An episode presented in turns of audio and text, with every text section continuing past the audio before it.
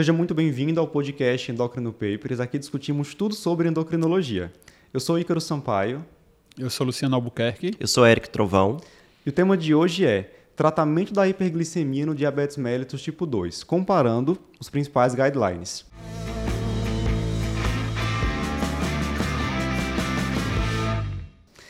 Pessoal, eu acho que se existe uma área dinâmica na endocrinologia, é a terapia farmacológica do diabetes tipo 2. Né? Nós tivemos, agora em 2022, o lançamento da nova diretriz, novo guideline da ADA. Em 2021, foi lançado aí o capítulo né, dessa diretriz da SBD. Em 2019, houve aquele guideline europeu mais voltado para a doença cardiovascular, mas que também citava terapia farmacológica de diabetes. E a gente percebe já diferenças entre esses guidelines, ah. né? É, aí, assim, vai entrar a diferença porque a gente sabe que está saindo estudo o tempo todo, né? E depende muito do grupo que você reúne para fazer, é, elaborar uma diretriz, elaborar um guideline, né? A gente trabalha muito com essa história do nível de evidência.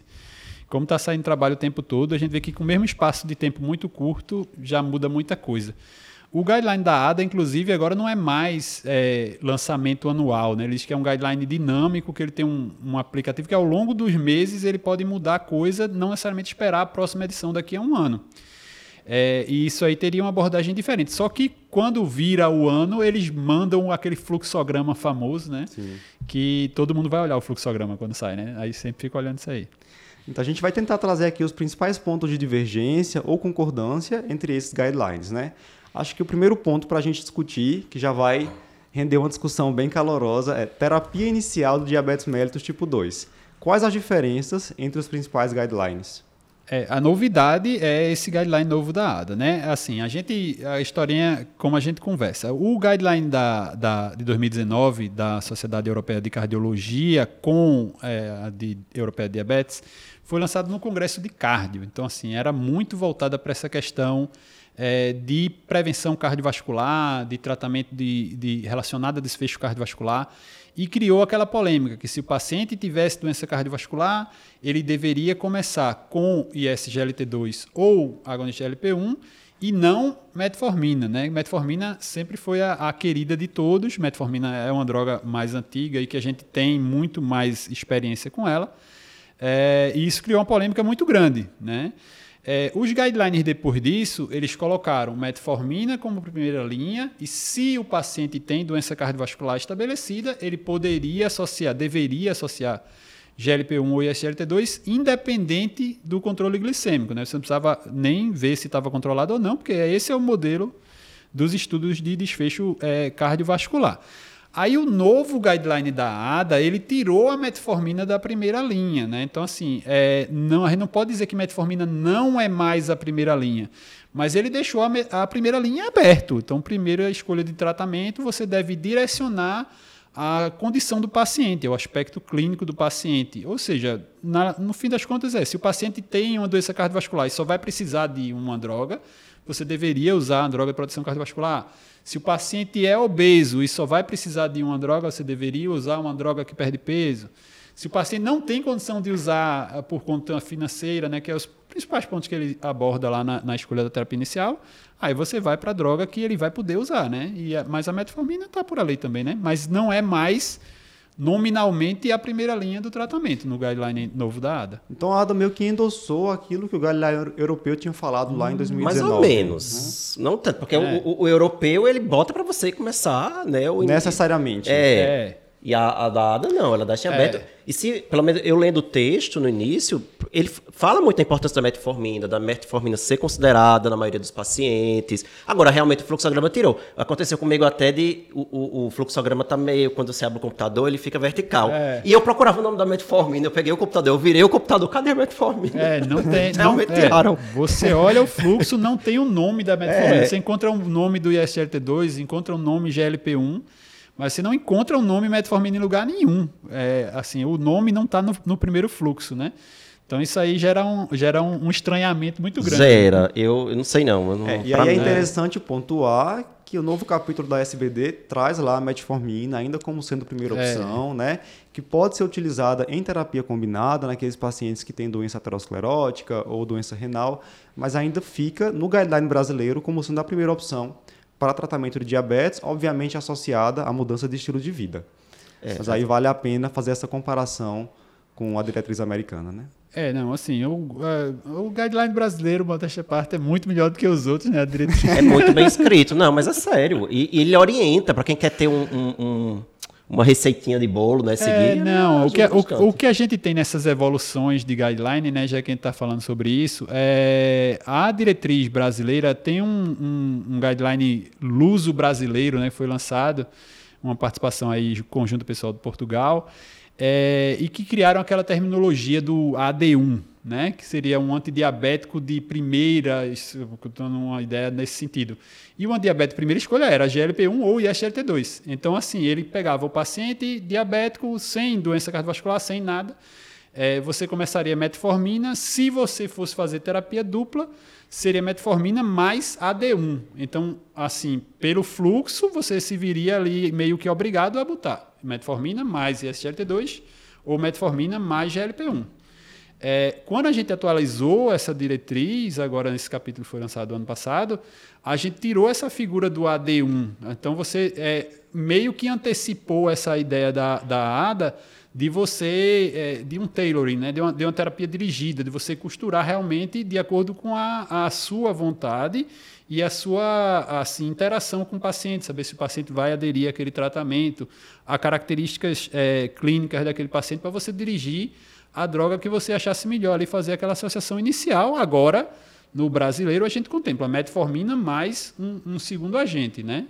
Sim, então acho que de metformina fica um pouco de divergência, né? Você vai acabar tendo que individualizar realmente o caso, mas de certa forma há uma liberdade pelo guideline dado de não necessariamente ter que fazer metformina, uhum, uhum. como a gente vinha fazendo ultimamente, né? Isso. né? Embora, confesso que na minha prática eu vou ficar fazendo é, metformina. É, não, e a gente estava conversando antes, que se a gente for falar hoje, a gente tem aí a, essa evidência de SGLT2 e GLP-1 como drogas com outros benefícios além da, da história do, do controle glicêmico, é, mas se a gente for ver os estudos pivotais dessas duas classes, a, a, droga de base principal é metformina. metformina. A segunda droga principal de base é a insulina. Né? Então, assim, é, não tem a, a, quantidade de gente nos estudos usando GLP-1 e ISGLT2 é muito pequena, usando os dois ao mesmo tempo, né?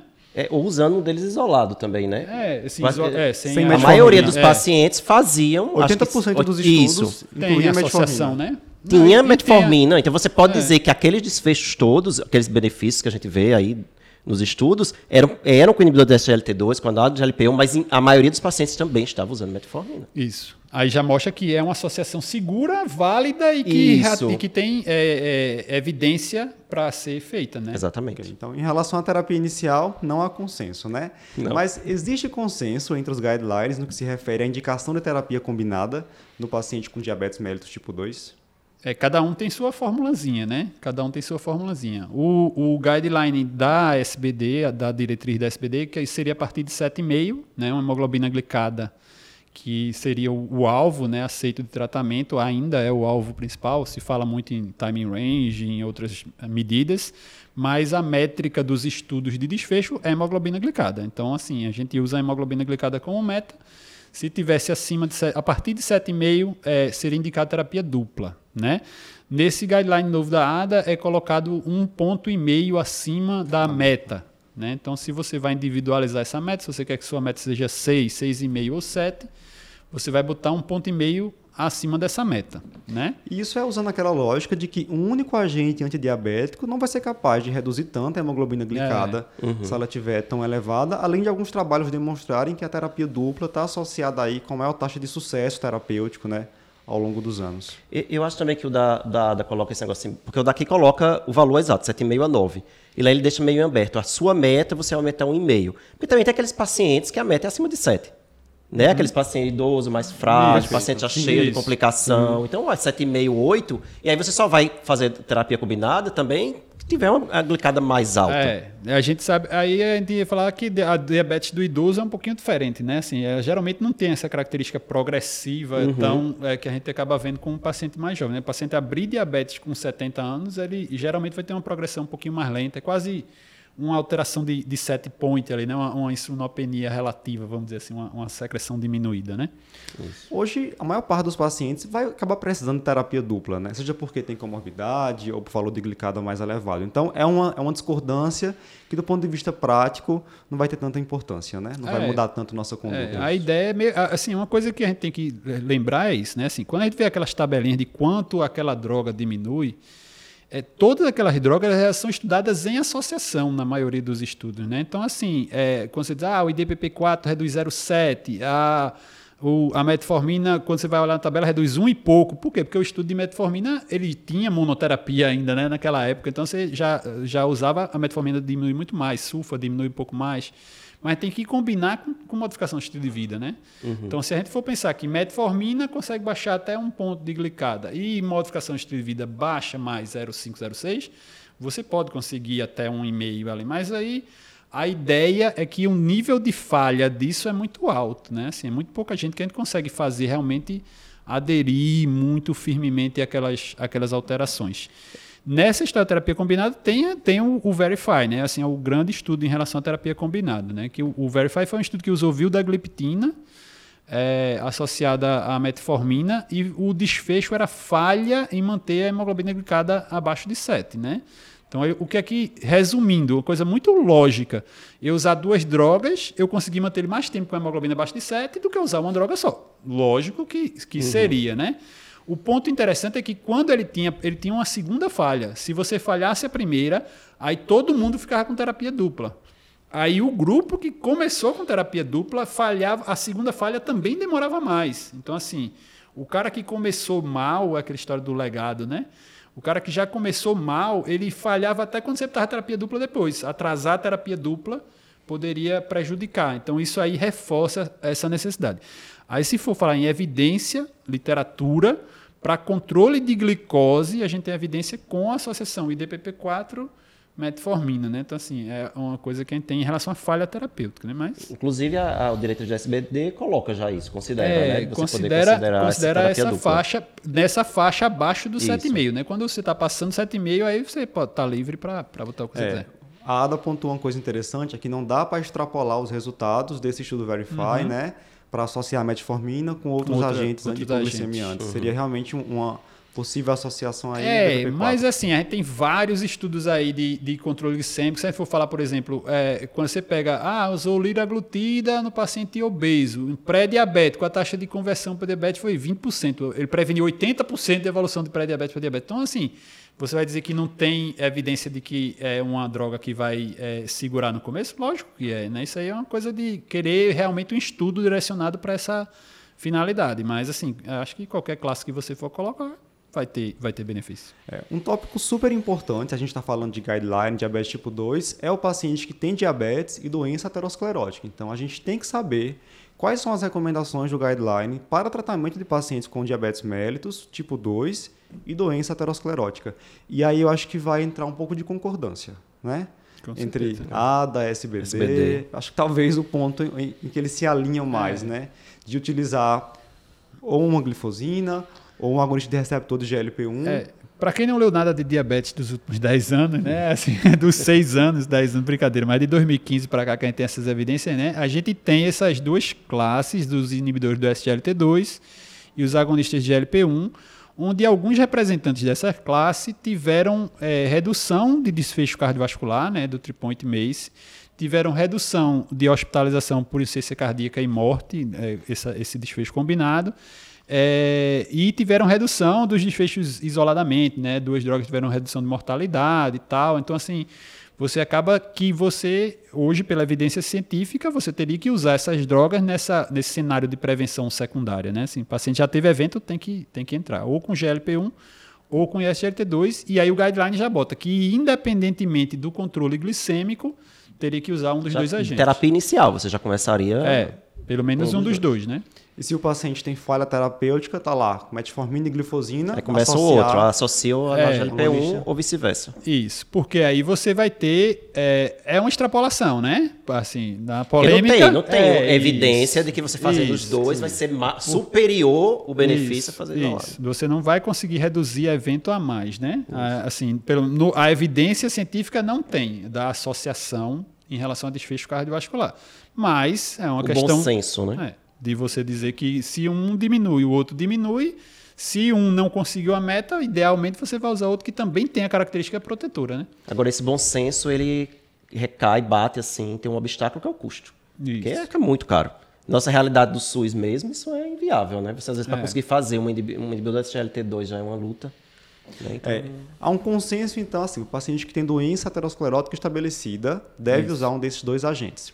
Mas já começa a ter uma sugestão, havia uma sugestão de também fazer para o paciente que não tem doença estabelecida, mas tem alto risco. Né? A gente Isso. sabe que a maioria desses trabalhos, pelo menos os iniciais, a população em sua maioria tinha doença aterosclerótica, mas tivemos também alguns estudos que incluíam pacientes só com alto risco cardiovascular, mas sem doença aterosclerótica, é. né? Como foi o caso da dulaglutida. É, não, isso aí, é, isso aí é história, né? História da, da, do diabetes, né?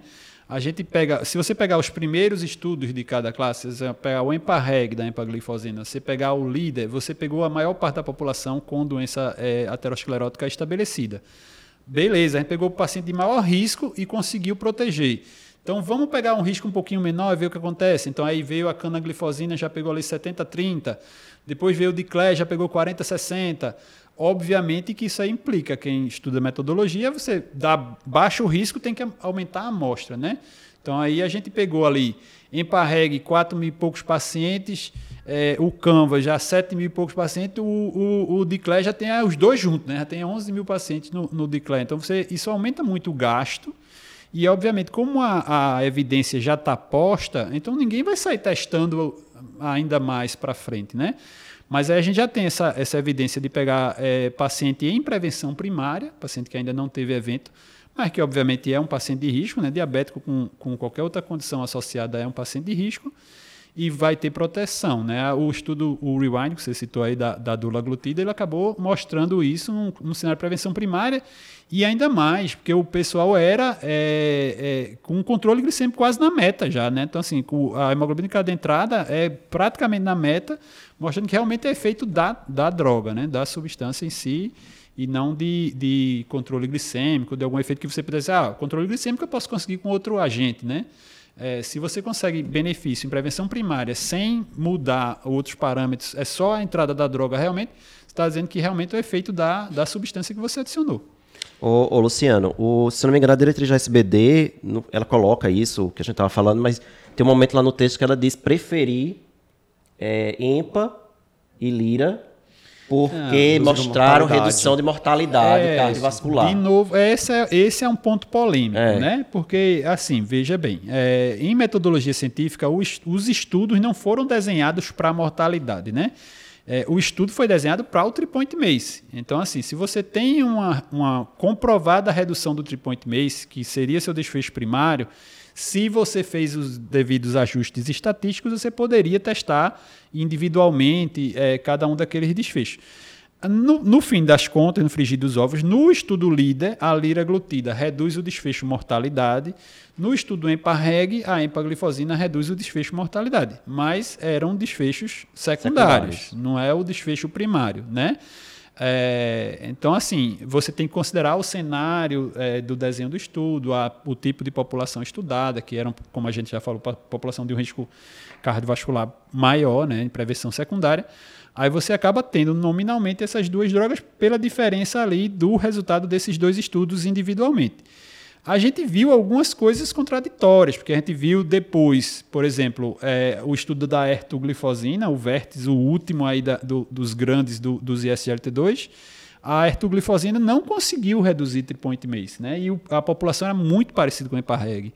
Então, assim, aí você começa a se questionar é, se é o que é efeito de classe, o que é efeito de droga, mas isso aí é, é cena dos próximos capítulos. Né? Não tem essa resposta assim bem colocada ainda, né?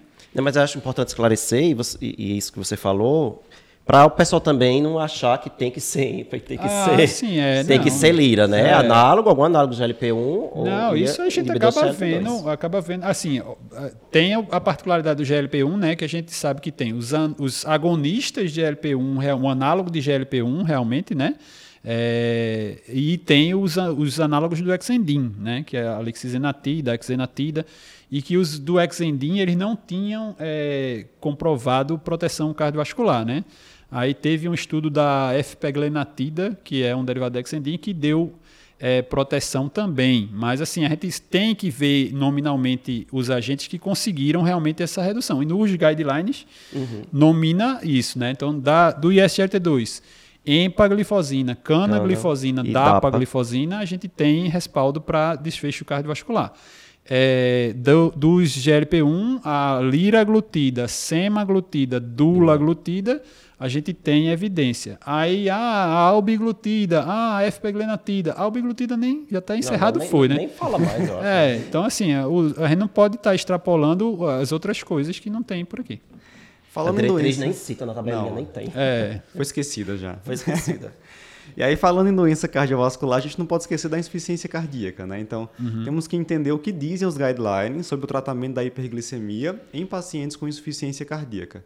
E aí, uma coisa que é consensual, que a- o guideline europeu cita, a ADA também cita, o que não fazer. Então, recomenda contra fazer saxagliptina ou pioglitazona.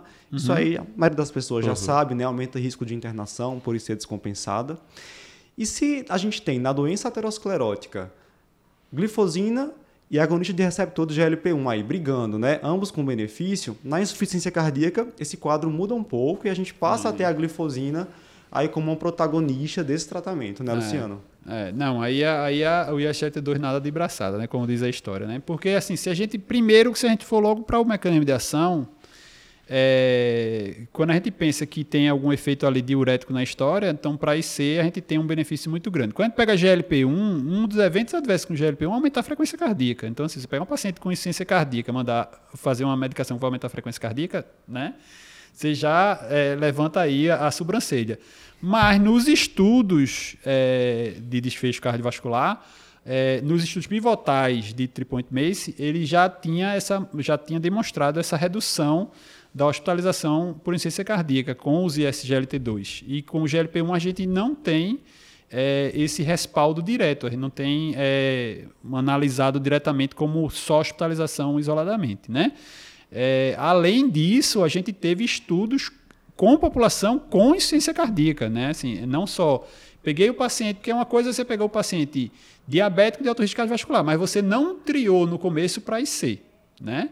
É, depois você pegou o paciente com IC e foi estudar o paciente com IC, diabético, né? E não diabético. E aí a gente tem estudo com os ISGLT2, aí já, já restringe, porque a cana não tem essa evidência, né? A gente tem isso com a EMPA e com a DAPA, em proteção de hospitalização e morte, é, com os dois em paciente com insuficiência cardíaca estabelecida. Né? Tanto que agora, na linha ali da terapia quádrupla, né? agora virou quarteto fantástico, na, o tratamento inicial do, do, do, da IC com fração de ação reduzida, aí entra o, o ISGLT2 já na primeira linha, já na entrada. Né? É, para isso aí a gente tem consenso, né? Acho que não tem muita dúvida do que fazer com esse paciente na Só prática. esclarecer também que isso é para, como você falou, fração de ejeção reduzida, né? É, é. Insuficiência cardíaca diastólica, por exemplo. É, não, aí vai ter, vamos começar a me meter, que daqui a pouco o Eduardo aparece aqui para brigar comigo. Vamos lá. Então, assim, veja só, é, a gente classifica a fração de ação reduzida é, abaixo de 40, aquela de 40 e 50 a moderadamente é, é, reduzida e acima de 50 preservada, né? Já é uma coisa meio falha, né? Se for conversar com os cardiologistas, é um- uma situação meio falha.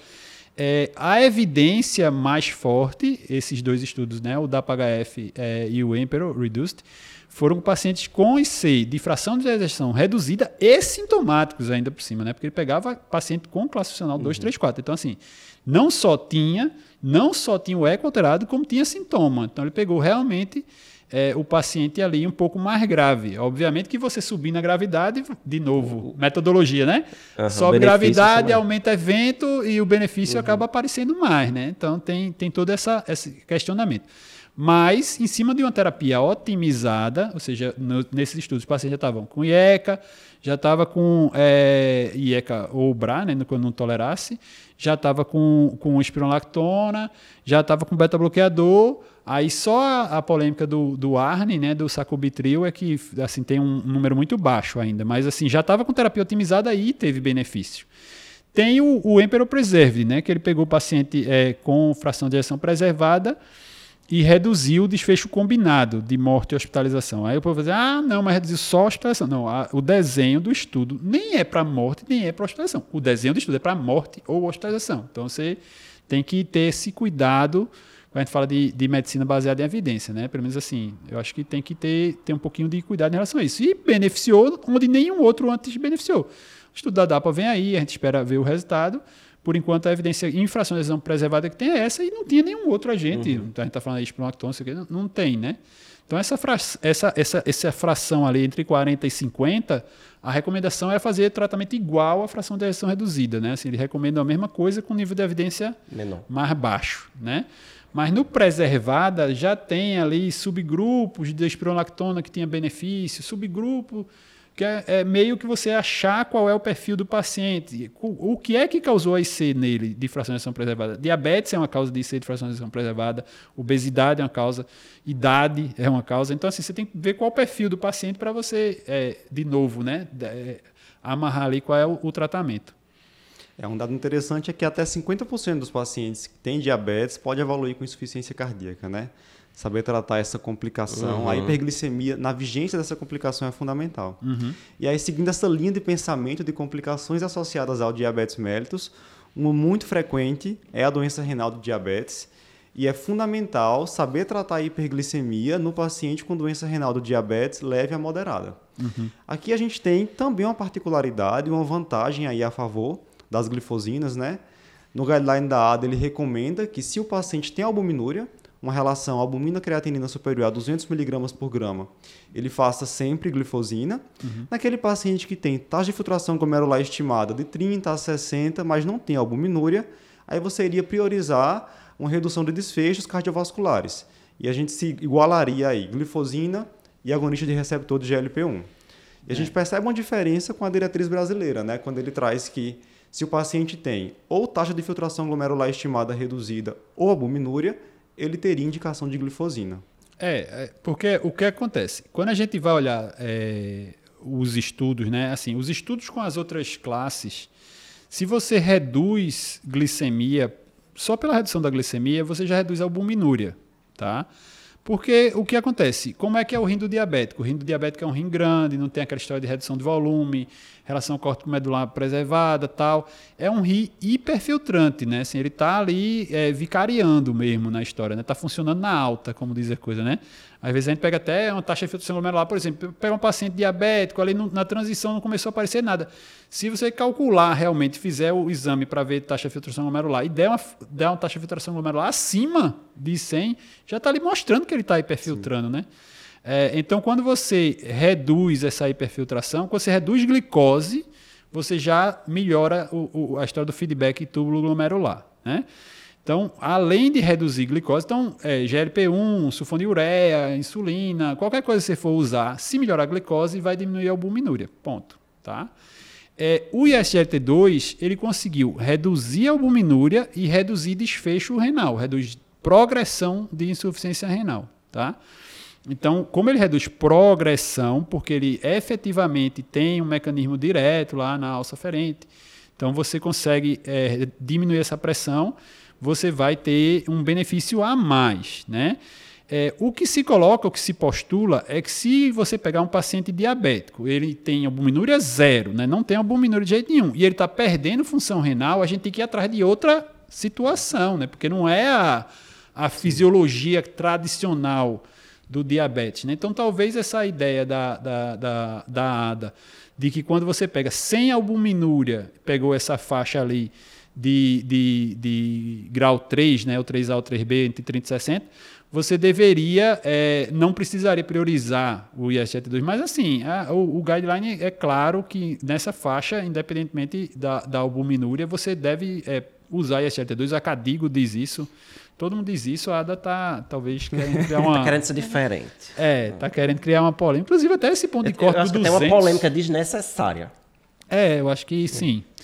Eu acho que sim. E a tendência hoje é, uma vez iniciado o inibidor de AGLT2, manter até que o paciente evolua para a doença renal terminal, até iniciar a terapia dialítica, né? Isso. É, lembrar e nesse contexto isso também, né? Assim, é, o mecanismo de melhora da glicose é glicosúria, né? Então, assim, se você filtra menos, se você tem uma taxa de filtração glomerular mais baixa, o efeito hipoglicemiante do ISRT2 vai ser menor. Então, assim, o efeito de, de reduzir glicada vai ser menor. A ideia de usar ISGLT2 nesse paciente com comprometimento renal é preservar o rim, é reduzir evento cardiovascular, porque inclusive isso, a gente pegou, é, se a gente for pegar o, o Credence, que é o estudo da, can, da canaglifosina, o próprio da HF, você consegue reduzir mortalidade num paciente sem doença cardiovascular, no sentido do desfecho tradicional, mas porque o renal crônico tem muito evento é, cardiovascular por si, é um fator de risco muito alto. Principal causa de mortalidade no paciente Isso. renal crônico, né? Com certeza. Mas é importante dizer isso, lembrar que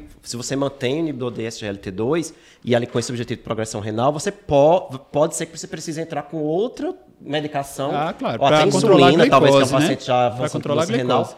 para controlar a glicada, para controlar a É. glicemia, porque o inibidor de SGLT2 não vai conseguir mais nesse paciente. E lembrar também, baixa. é, lembrar também nesse, no renal crônico, é, é aquela quedazinha da, da, da taxa de filtração glomerular quando você começa a droga, né?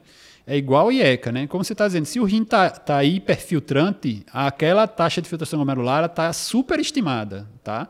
Então essa queda, eu até digo isso direto aos residentes lá, assim, essa- queda não é uma queda, essa queda é tirar a máscara, né? Mostrar a real da coisa, entendeu? Então, assim, muita gente fica, ah, quando eu começo, teoricamente, cai ali 4, 5 ml minuto, não é uma queda tão significativa, pode cair mais. Quando a gente faz IECA, é a mesma coisa, né? Porque como são drogas que vão ter mecanismos em relação à hemodinâmica do rim, então você vai eh, tirar um pouquinho essa, essa máscara da hiperfiltração, né? Então aí vai cair, mas aí você tem que ter essa atenção. Por que manter até a diálise? Assim, se a taxa de filtração estiver abaixo de 30, ah, teoricamente pra, a gente não usaria para diabetes. Para IC usa, né? O guideline já está autorizando até 20 para um paciente com IC e usar para finalidade de IC. Na, no dado ele bota 25. Então até isso é uma bagunça. Cada um bota puxa para um lado. É, mas numa vez que você iniciou, como ele reduz o desfecho diálise, morte renal, então, pô, mantém até a hora que der para manter, né? Isso aí eu acho que todo mundo. Agora começou diálise, já não faz mais sentido. É lógico, né? Aí já. Aí sai. E aí, só voltando um pouco nessa questão da queda da taxa de filtração glomerular após iniciar a glifosina, é justamente por isso que a gente tem que checar algumas condições hemodinâmicas quando inicia a medicação. Então, às vezes é o caso de suspender ou reduzir dose de diurético, né? Se o paciente está ali com pressão bem controlada, limítrofe, reduzir dose de outros antipertensivos, evitar o uso concomitante de anti-inflamatório não esteroidal, são outros fatores que podem contribuir para essa queda de função renal, né? Claro. E aí, você que está acompanhando esse podcast deve estar pensando: será que eles esqueceram da insulina? né? Não. A boa e velha insulina está aqui na nossa pauta, então vamos falar agora o que dizem os guidelines sobre a terapia baseada em insulina para pacientes com diabetes tipo 2. É, isso é mais uma coisa que bate quebrando para um lado e para o outro. né? A, gente tá- a gente citou três guidelines aqui, né? O ESC, ele nem fala de insulina, porque, como eu disse... É do um- cardiologista. É do cardiologista. Mais uma prova que é do cardiologista, né? Que ele nem cita a insulina durante o negócio. Pode usar insulina porque baixa a glicose. Pronto, acabou ali. Mas não estabelece um ponto, né? existe. É, o guideline brasileiro ele coloca uma sugestão no ponto de 9 de glicada, né? É, acima de 9 seria sugestivo, é, sugerido você usar terapia baseada em insulina. O guideline é, da, da ADA ele já bota o ponto de corte em 10 ou uma glicemia de jejum acima de 300, né? Ele bota os dois, as duas Que no situações. brasileiro é 250. É, o, o, o principal que os dois concordam, e que eu acho que todo mundo vai concordar, é, é sintoma, sinal de, de catabolismo, né? De você estar. o paciente está Perdendo perdendo peso, poliúrico, o paciente está ali descompensado. Então, esse paciente. é, ele vai usar insulina, pode até não ser uma terapia crônica. Você pode pegar ele num momento de descompensação, começar uma terapia baseada em insulina e tirar ele desse catabolismo e ele voltar ali a, a responder às outras medicações, mas você não, não pode arriscar tanto nesse momento onde ele tem ali um risco de fazer uma cetose, fazer uma complicação mais, mais grave, né? Perfeito. O que é, que é importante extrair disso? Assim, então, primeira coisa, o que a gente sabe bem é que a terapia precoce com insulina está associada com preservação de função de célula beta. Então, deixa a insulina aí como sendo uma opção que pode ser usada a qualquer momento, inclusive ao diagnóstico naquele uhum. paciente que está muito descompensado. Então, você pode considerar fazer a insulina a qualquer momento do tratamento do paciente com diabetes tipo 2. Agora ela vai ser recomendada, você deve fazer insulina naquele hum, paciente que tem perda de peso, poliúria, polidipsia, né? A gente, foi importante você dizer isso porque tem, muita gente tem medo da insulina. Muito médico tem medo da insulina. Né? O endócrino é. não, mas a gente vê clínicos que tem aquele medo. Aí vem a, a, a história da inércia terapêutica, demora muito a iniciar. Uhum. Né? Então, pela diretriz brasileira, acima de 9, você já pode considerar. Não precisa ser também insulinização plena, não. É aquele uhum. paciente está usando droga oral, você vai começar a insulina bedtime, você pode se iniciar para esse paciente já. Você também nem precisa esperar ter sintomas. Agora, se tiver sintomas, não há dúvida. É, você e... tem que fazer uma polêmica grande que a gente pode discutir aqui é porque esse guideline da ADA ele coloca que na terapia injetável, ele não chama de insulina terapia, ele chama terapia injetável, ele então, deve é dar preferência ao GLP-1. Ele está escrito lá no guideline, entendeu? Então, assim, se você pegar. Ah, imagina o cenário: o cara tá lá, glicada de 10, glicemia de jejum 350 perdendo peso, é, descompensado, GLP-1. GLP-1 francamente insulinopênico. É, né? não. Se você pensar em falência terapêutica, se assim, ó, já botei sulfa com metformina com IGT2 e DPP-4 e ele não controlou ainda. Aí você pode até dizer que o injetável de escolha é GLP-1, mas no Isso. cenário de descompensação, minha gente, aí não... Não tem o que pensar não, é insulina. É, mesmo você dizendo que é potente, ainda né, não, não deveria e, ser... E mesmo aquele paciente que você já seguiu todo esse espaço, começou a insulina basal e aí, aquele paciente que ainda está um pouquinho descontrolado e você já pensaria em iniciar a insulina é, regular, ultra rápida. É. Você pode, até pelo ah, guideline, começar também um, um análise é, de LP, ou é. até fazer combinado, né? Que a gente tem as combinações de insulina. A gente tem algumas combinações análogo. fixas que pode usar. E para quem morre de medo de insulina, fica essa dica aí prática é, de duas opções tranquilas. Você pode fazer, ó, começa a insulina basal, 10 unidades de insulina, pronto, acabou. Pronto. À noite, né? antes de dormir. 10 unidades de NPH bedtime, se puder, 10 unidades de análogo, bota 10 unidades de glagina, 10 unidades de degludeca, você vai conseguir compensar, vai fazer uma frente grande com o seu endócrino, seu amigo vai gostar muito é. que você, ó, oh, botou insulina, né? Ou se tiver acesso, dá para fazer o, o, a combinação fixa, né? Você já começar o análogo com é, GLP-1, se puder. E aí você começa 10 unidades e vai ter uhum. um bom, uma boa resposta ali, pelo menos para tirar o paciente daquela emergência, né? De estar tá com a glicose descompensada. É, mas é como você falou, tá descompensado, perdendo peso, poliúria, polidipsia, é insulina. insulina. É. Não tem para onde correr nesses é, não, casos, não né? Tem. Então, acho que a moral da história desse podcast é conheça as recomendações de todos os guidelines, mas individualize a conduta Isso, de acordo com, com, as características do seu paciente, né? E critique também os guidelines, né? Isso. Que dali são opiniões. Às Isso. vezes você pode, sim, Isso. não concordar. Você não é obrigado a concordar com todos. É. O, problema, o problema do guideline é que quem não, é, é não tem tanto manejo, não tem tanta é, coisa com a especialidade vai olhar o fluxo. E vai olhar o fluxo vai dizer, olha isso aqui é, que eu preciso é. saber. Não vai, não vai ler o texto que é grande, não vai ler o texto todo. Então, se você olhar coisa o fluxo, estudar. acaba entrando na, na, na, na, receita e fica na linha de sempre estar na mesma, na mesma ideia, né?